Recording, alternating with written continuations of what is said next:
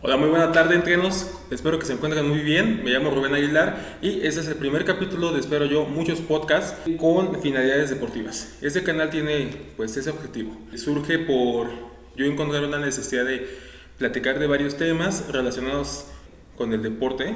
Al momento de yo querer buscar un, un espacio, un momento para platicar con gente, pensé que tal vez hay gente que también tiene incertidumbre sobre estos temas y pues por eso estamos aquí. Entonces, pues vamos a empezar.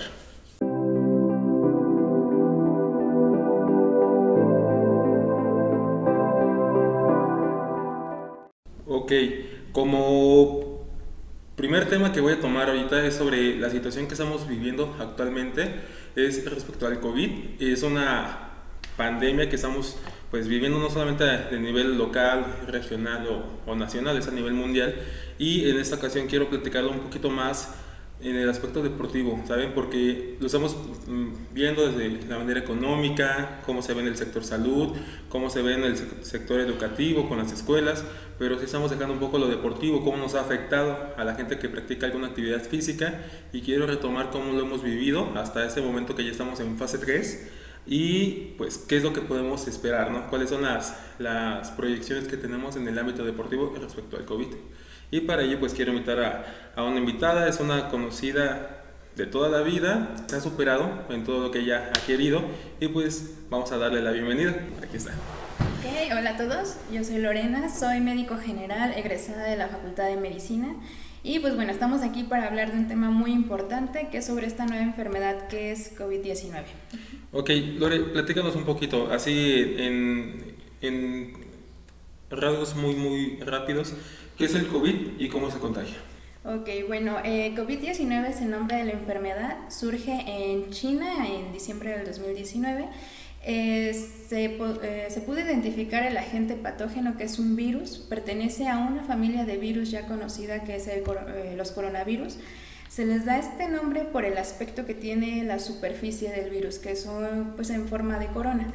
Eh, bueno, esta nueva enfermedad o este nuevo virus se le identifica específicamente como SARS-CoV-2, ese es el nombre que se le da. Y bueno, tienen la capacidad de generar en humanos enfermedades, pues principalmente respiratorias, que es lo que estamos viviendo ahorita. Y este, lo importante, las formas en que se transmite principalmente es por secreciones respiratorias, es decir, eh, secreciones que salen por la nariz y por la boca al momento de hablar, de toser, de estornudar. Entonces, por eso es muy importante ahorita pues el distanciamiento. ¿Por qué es importante tener esa cuarentena? Ok, eh, es importante porque eh, la enfermedad, o bueno, toda pandemia tiene fases, ajá, tiene una forma de comportarse en particular. Eh, se van haciendo medidas eh, de acuerdo a cada fase, cómo vamos avanzando. Eh, ahorita es importante porque en la fase 3, que es en la que nos encontramos actualmente, es el punto máximo de la enfermedad. Es decir, aquí van a, a dispararse los casos y las defunciones el virus ya está en la comunidad, o sea, ya no es imposible detectar dónde fue el contagio, hacer un seguimiento, o sea, ya no es posible, aquí ya el virus está eh, dispersado. Es importante ahorita el distanciamiento social precisamente por esto, porque ya no se puede identificar, entonces lo más seguro es ahorita quedarse en casa. Cuando estábamos empezando esa situación, que apenas llegaban los, pequeños casos que llegaban a México, el, el gobierno no había como que, pues, hecho clausura de ciertos espacios, los gimnasios, áreas deportivas, espacios deportivos, y sin embargo varias este, dependencias deportivas sí cerraron. ¿Eso tú lo consideras algo acertado o se, se, se adelantaron mucho? No, de hecho fue eh, correcto.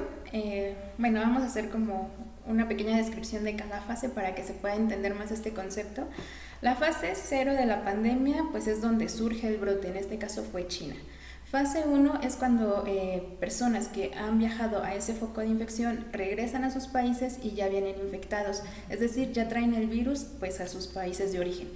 En esta fase eh, los casos son pocos, son eh, identificados, se les da seguimiento, o sea, se contiene la infección.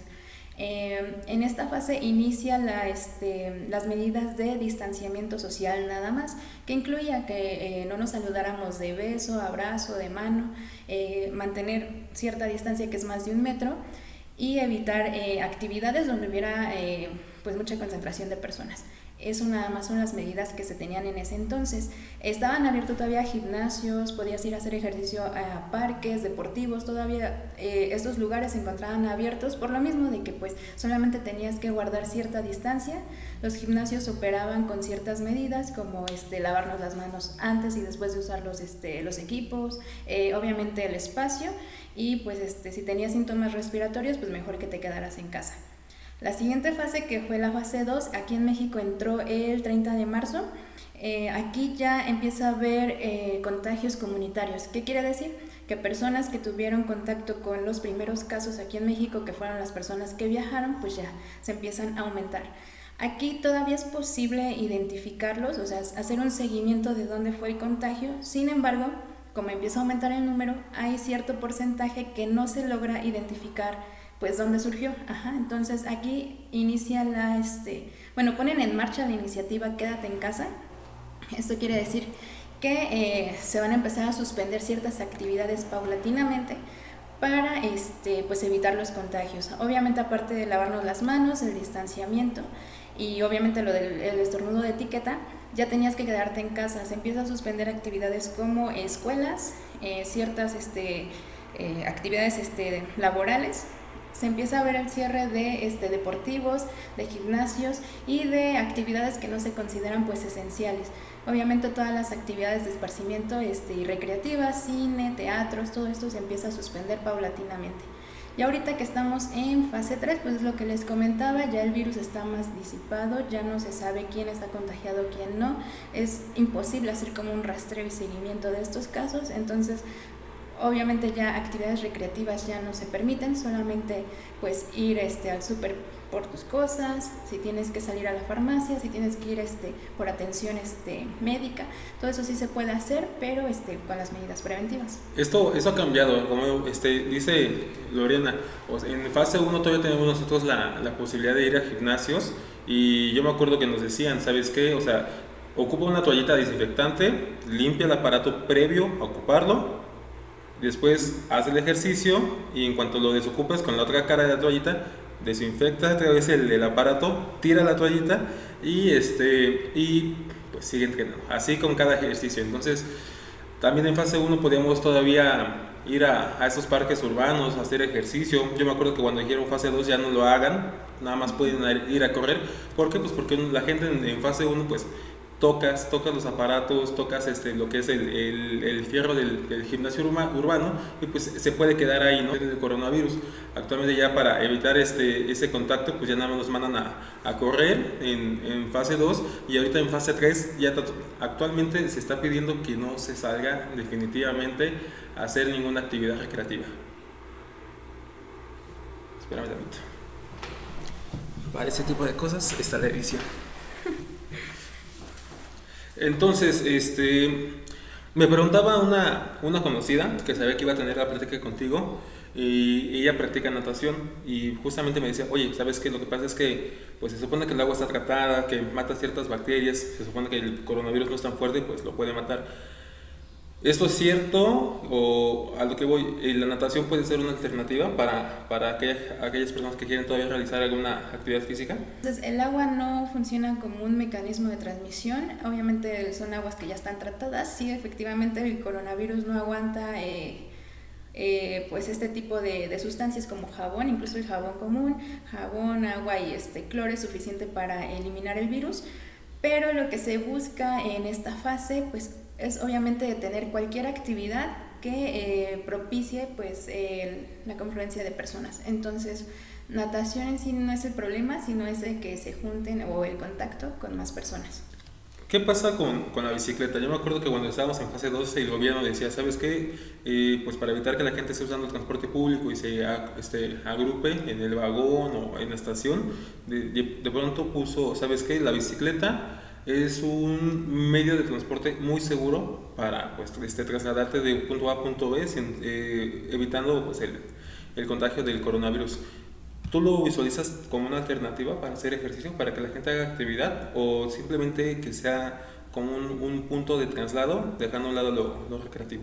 Sí, efectivamente ahorita eh, la bicicleta es pues un transporte seguro, pero como su palabra lo dice, solamente como medio de transporte, no como actividad recreativa. Eh, sí, lo que se busca es eh, disminuir la demanda o la afluencia de gente en los transportes públicos, pero pues sí, o sea, así como otra actividad, ¿no? No se recomienda solamente para movilizarse en la ciudad No, si todo marcha bien, pues ¿cuánto estamos esperando? ¿Un mes? ¿Dos meses?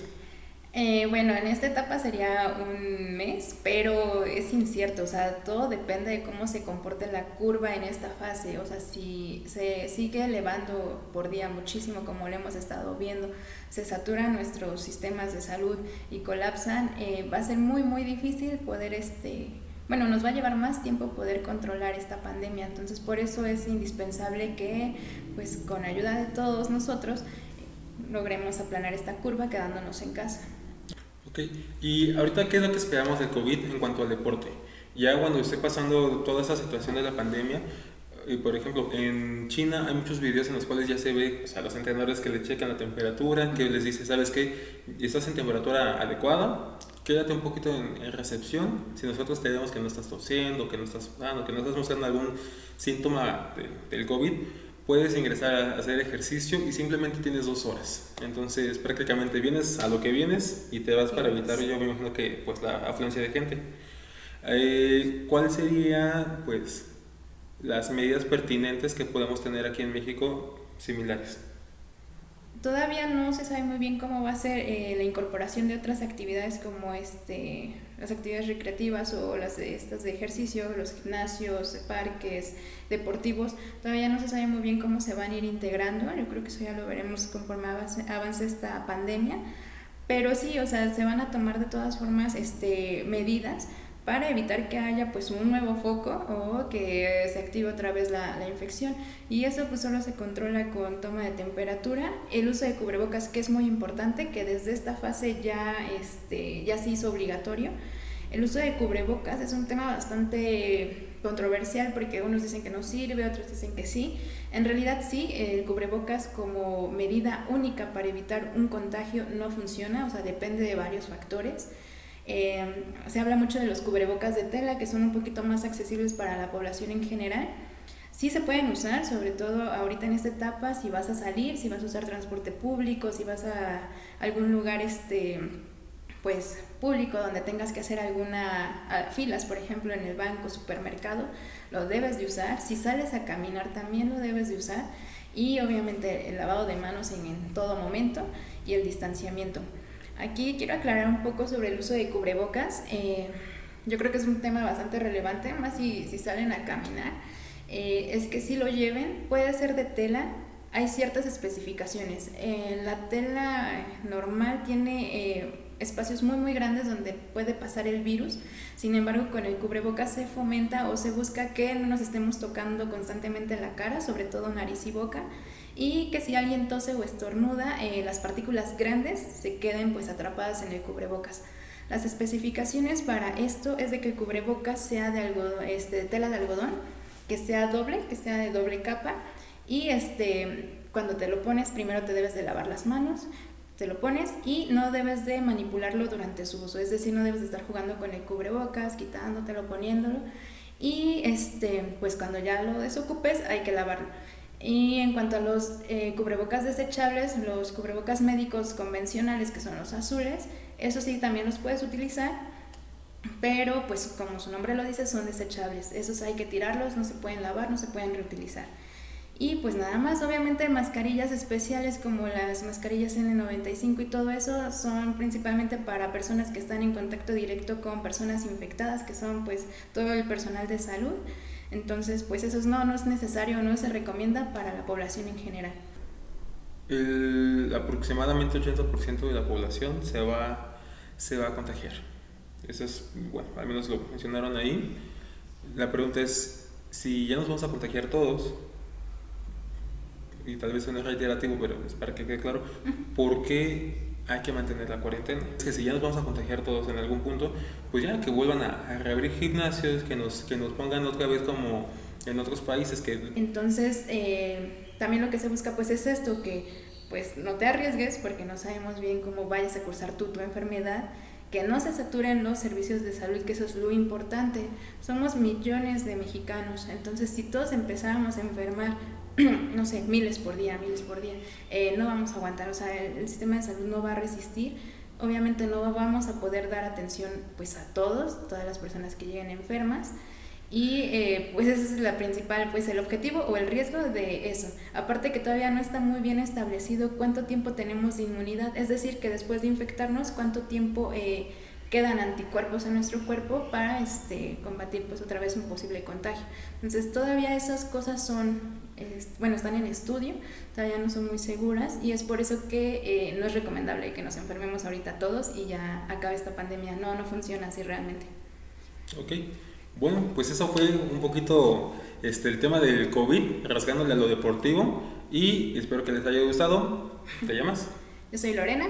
Y bueno, yo soy Rubén Aguilar. Dejamos nuestras redes sociales abajo para que pues pueden checarlo y ahorita vamos a empezar con las alternativas del ejercicio. ¿De acuerdo? Ok, entonces para continuar con este capítulo, ahora vamos a tratar eh, en cuanto a cómo vamos a poder tener actividad física dentro de nuestra propia casa. Ya platicamos un poquito de cómo nos ha afectado el COVID, qué es y cuáles son las medidas de prevención para evitar tener el contagio. Ahora empezamos ya a la práctica. Y para esa parte yo eh, le hago la pues bienvenida a una invitada. La conozco pues prácticamente de un año, incluso cuando ella entró en el, en el punto de trabajo donde yo estaba para mí fue como un pum, porque ella entra innovando. Entonces, a mí me recuerda que, tengo que salirme de mi zona de confort y me impulsa otra vez a, hacer más cosas. Entonces, le tengo mucha gran estima y pues más que una compañera fue una amiga y ahorita ya quiero darle la bienvenida a Cristina Tejeda. Hola. Hola, hola, ¿cómo estás? Pues bien, amiga, ¿y tú? Platícame un poquito eh, cómo te ha afectado a ti el COVID como persona que entrena. Ok, en realidad me ha afectado demasiado porque, porque creo que nosotros, o no es que creo, afirmo éramos unas personas que éramos demasiado activas. Estábamos de un lado para otro, en mi caso estaba de la escuela, entrenaba y después me iba al trabajo.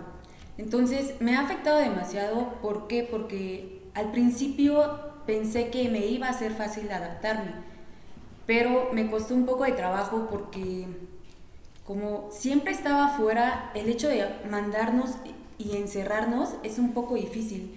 Entonces creo que en mi, en mi percepción, o más bien personalmente, me afectó demasiado en el hecho de que llegué a tener un poco de ansiedad.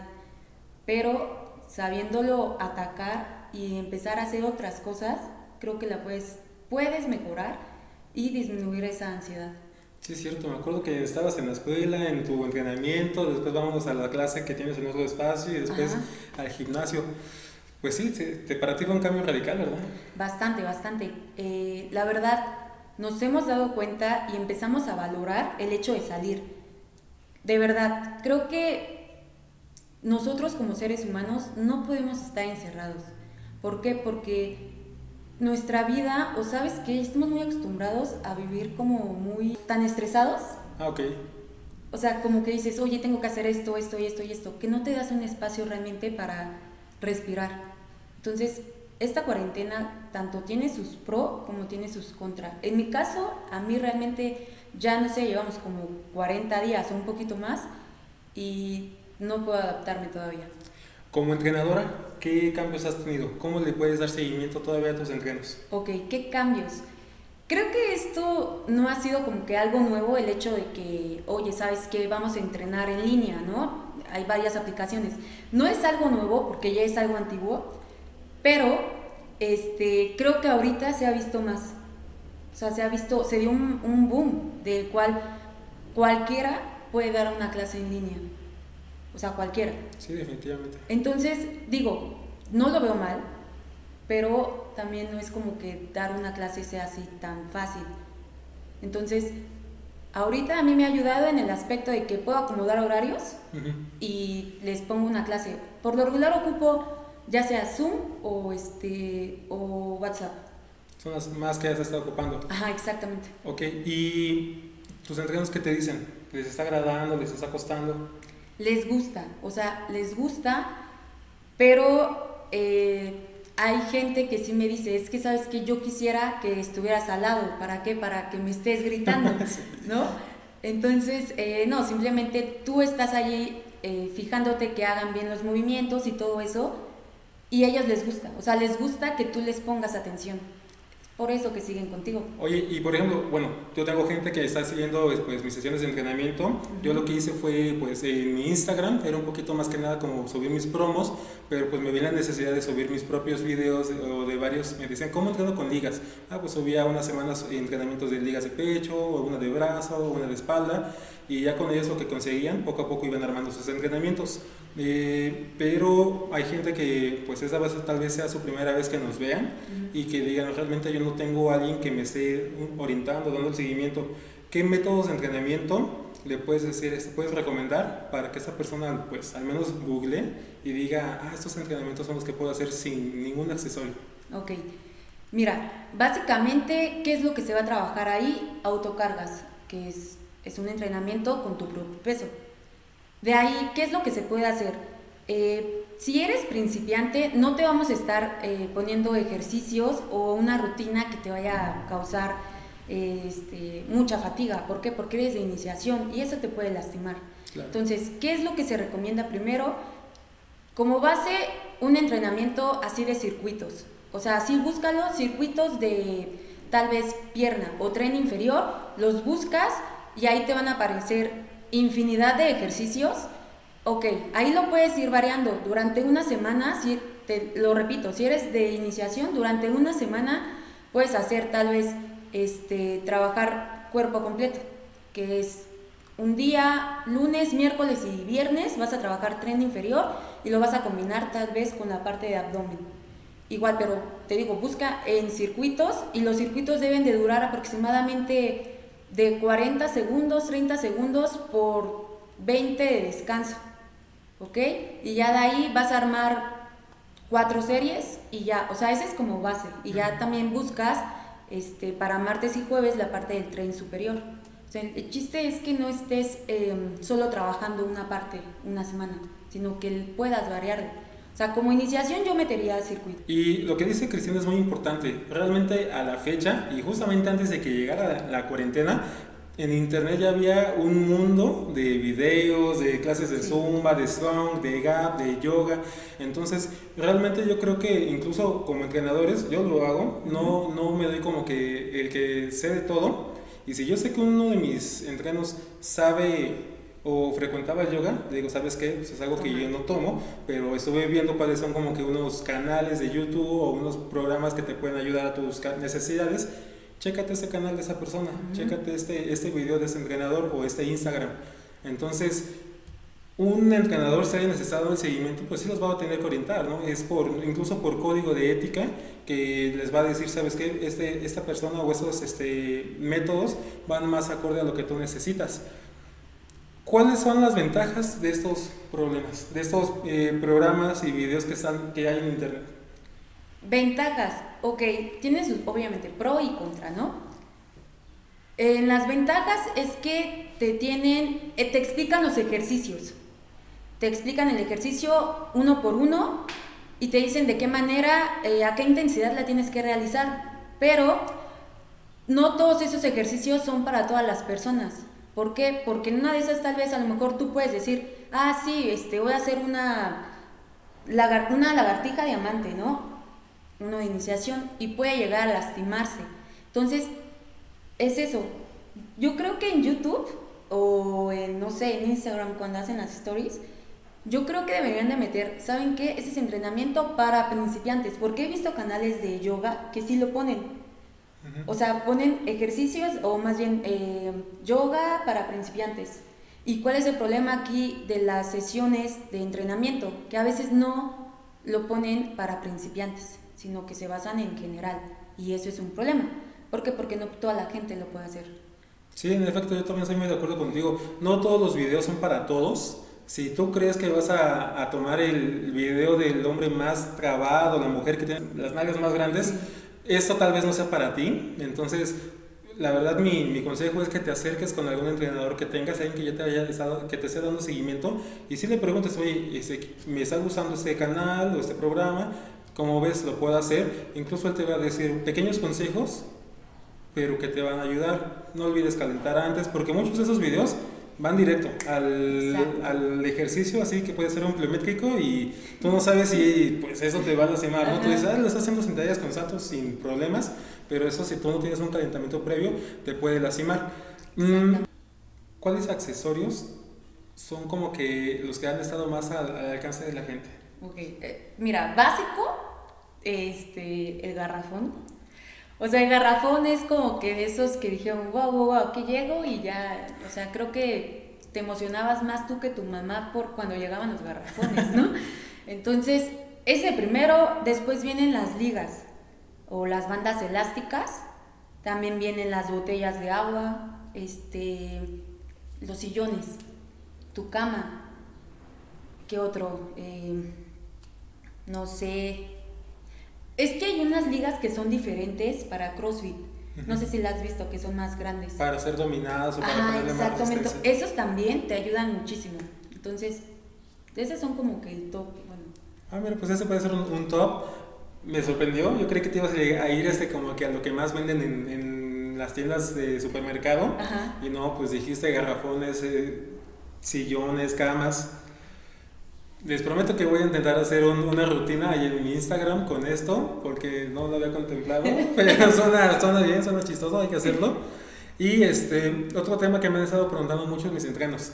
Incluso me han dicho, ¿sabes que el dinero no importa? O sea, tú dime qué compro y me mandan como que sus cinco ligas de, me están gustando estas jaulas, esta, este, este banco con cinco, este, cinco posiciones y cosas así. Eh, ¿Qué opinas de esto? O sea, ¿tú le dirías a un entreno, sí, cómprala o, o en qué momento aconsejarías tener este, este artículo en su casa o en qué momento dirías, sabes qué, no es para ti? Ok, mira, dependiendo. Si tu entreno ya lleva un rato contigo, o más bien ya lleva eh, un historial de, de entrenamiento deportivo, o sea, sin problema que lo compre. Y si obviamente tiene pues el dinero que lo haga, porque no cualquiera tiene la posibilidad.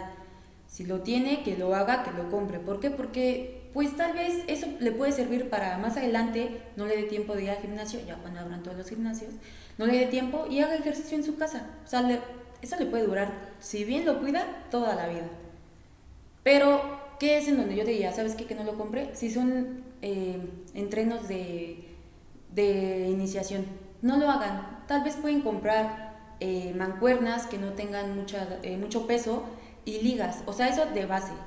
Pero creo que lo otro, los bancos o las jaulas, solo le serviría a la gente que ya lleva un rato entrenando. ¿Por qué? Para evitar que se lesionen. De hecho, este, creo que creo que las, las jaulas sí serían una alternativa. O sea, bueno, es que a mí me gustan mucho las jaulas, porque con una jaula haces de todo. Sí, de todo. Igual a mí. O sea, haces de todo. Literal lo único que faltaría sería para enfocarte un poquito más en la parte del tren inferior. Pero de que se puede, o sea, se puede. Incluso ya luego lo verán, estoy haciendo una jaula yo con mi familia, ya te Cristina, ya, ya, la vi mañana. Se la quiero robar. Ok, no sabía eso, pero este, llevamos dos semanitas haciéndola, luego hago el video de cómo la hice y, y también ventajas y desventajas de una jaula, porque no, no todo es, este, es ventaja.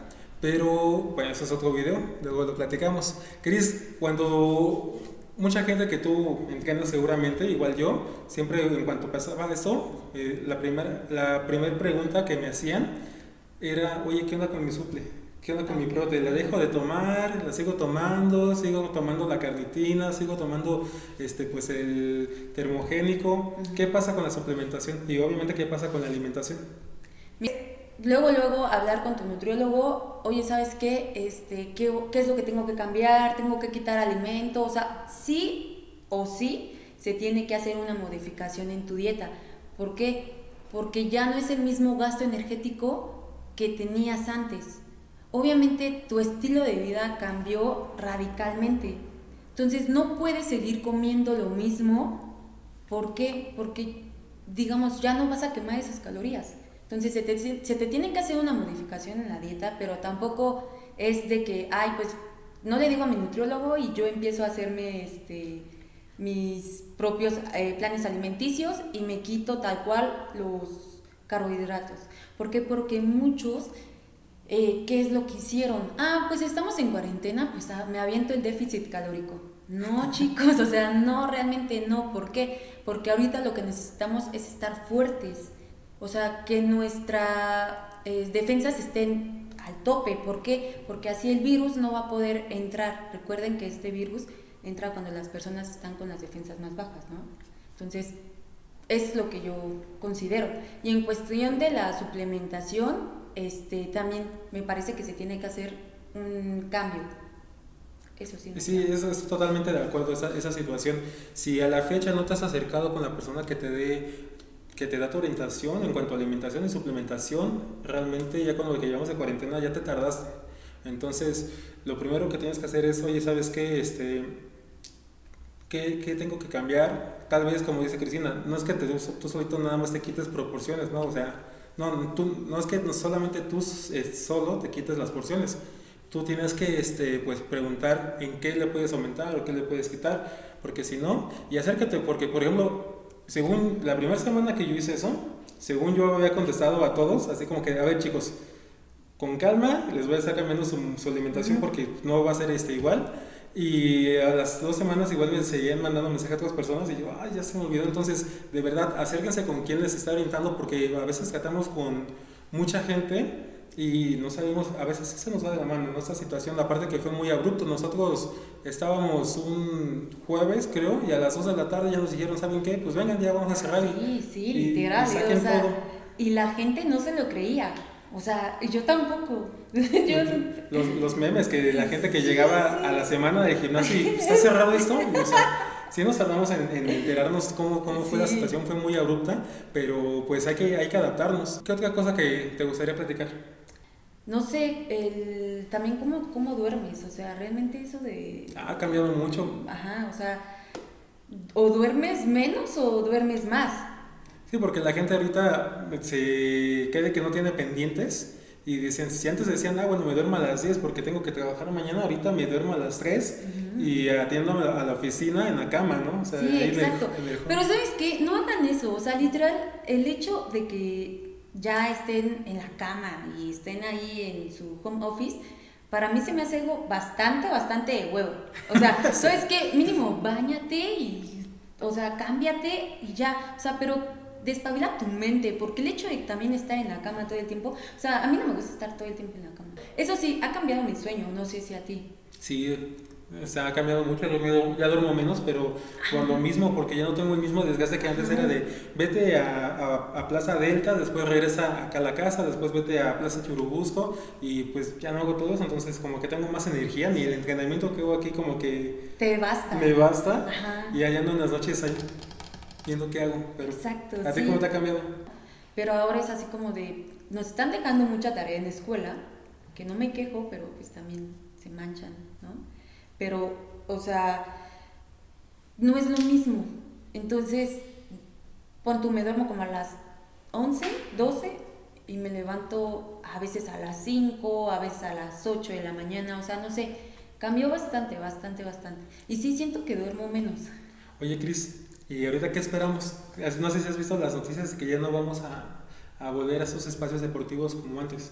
Eh, esa noticia fue hace dos días que decían que a pesar de que pues ya para junio normalmente estamos abriendo esos espacios deportivos que son gimnasios, albercas, parques, este, como las deportivas y eso, pues tienen que tener como que un, punto de, de, sana distancia. A mí se me hacen, hay, hay lugares, un gimnasio se me hace un lugar que es muy difícil mantener una, una sana distancia, dentro de, de un de gimnasio. De hecho, tú y yo no estamos con una sana distancia, ¿sabes? Pero no pasa nada, porque ya nos checamos la temperatura, todo eso. Y nos bañamos en el ice Exactamente, exactamente. Sí. Ok. no, este, va a ser muy complicado. Bastante Vamos a ver, vamos a ver qué tal, qué medidas toman los, los espacios deportivos. Sí va a estar muy difícil, o sea, el hecho de que digan, ¿saben qué? A tal eh, distancia ustedes deben de estar, ¿no? Eh, en cardio, no pueden estar a determinados metros o algo así, va a estar muy difícil porque estábamos acostumbrados a eso, ¿no? Que en un gimnasio siempre se atascaba y algunos entrenadores también les digan, ¿sabes qué? Tú desde tu casa le vas a dar determinados ejercicios a estas personas y te va a trabajar, te, te va, te va a tocar trabajar a lo mejor un día allá, un día en tu casa. Ah, mira, Un día allá, un día en tu casa. No sabemos, o sea, no sabemos, todo es incertidumbre, ¿estás de Sí, acuerdo? Nadie totalmente. sabe qué es lo que va a pasar. Yo realmente sí quiero volver, quiero que pasen esos cambios, estoy muy emocionado, o sea, porque también depende mucho de cómo lo, cómo lo, lo tomes, ¿no? Si tú ya estás escuchando estas opiniones y ya te está dando miedo que, mm, ta- o sea, ni cuando volvamos Sí. vamos a poder, cambia el chip, cambia el chip Sí. porque tienes que tomarlo por, la, por pues, el lado bueno y adaptarte, ¿no? No, Como lo quieras ver, a la ciencia pues es el principio de adaptación, o sea, en el área social también es el- la adaptabilidad social. Entonces, a final de cuentas, tómalo por lo bueno. Si te toca entrenar tres veces en gimnasio y tres veces en casa, está bien. De eso a como estamos ahorita, yo creo que está súper bien. A final de cuentas, el 10% de, menos del 10% de la población son atletas en México y mucho menos de eso, pues se dedican a eso. Me refiero a que son remuneradas. Entonces, Ah, para la gran mayoría que va a ver esto, yo creo que el mensaje de no se desesperen, hagan eso por salud, ya después va a haber tiempo para hacerlo tal vez por este pues por estética o por alguna competencia, con calma nada más. Exactamente, o sea, de verdad, tengan muchísima paciencia y como dice Rubén, siéntanse afortunados si es que cuando acabe esto les van a dar oportunidad tal vez de que entrenen en el gimnasio y también en su casa. ¿Cuánta gente no está haciendo ejercicio en su casa? Bastante. sí. Muchísima, o sea, literal se puso de moda hacer ejercicio en tu casa. Y yo no lo veo mal, la verdad, a mí me encanta. Vaya está. O sea, realmente es una gran oportunidad de conocerse a sí mismo. Mucha gente de plano dice, ay no, el- para mí no es el, el ejercicio. Ajá. Y para otra gente es, no me importa que sea en el patio, en la cocina, en mi Donde cuarto, sea. yo quiero hacer ejercicio. No pierdan la esperanza y todo, todo esto eh, va a terminar y obviamente pues nos va a servir demasiado esta cuarentena también para conocernos.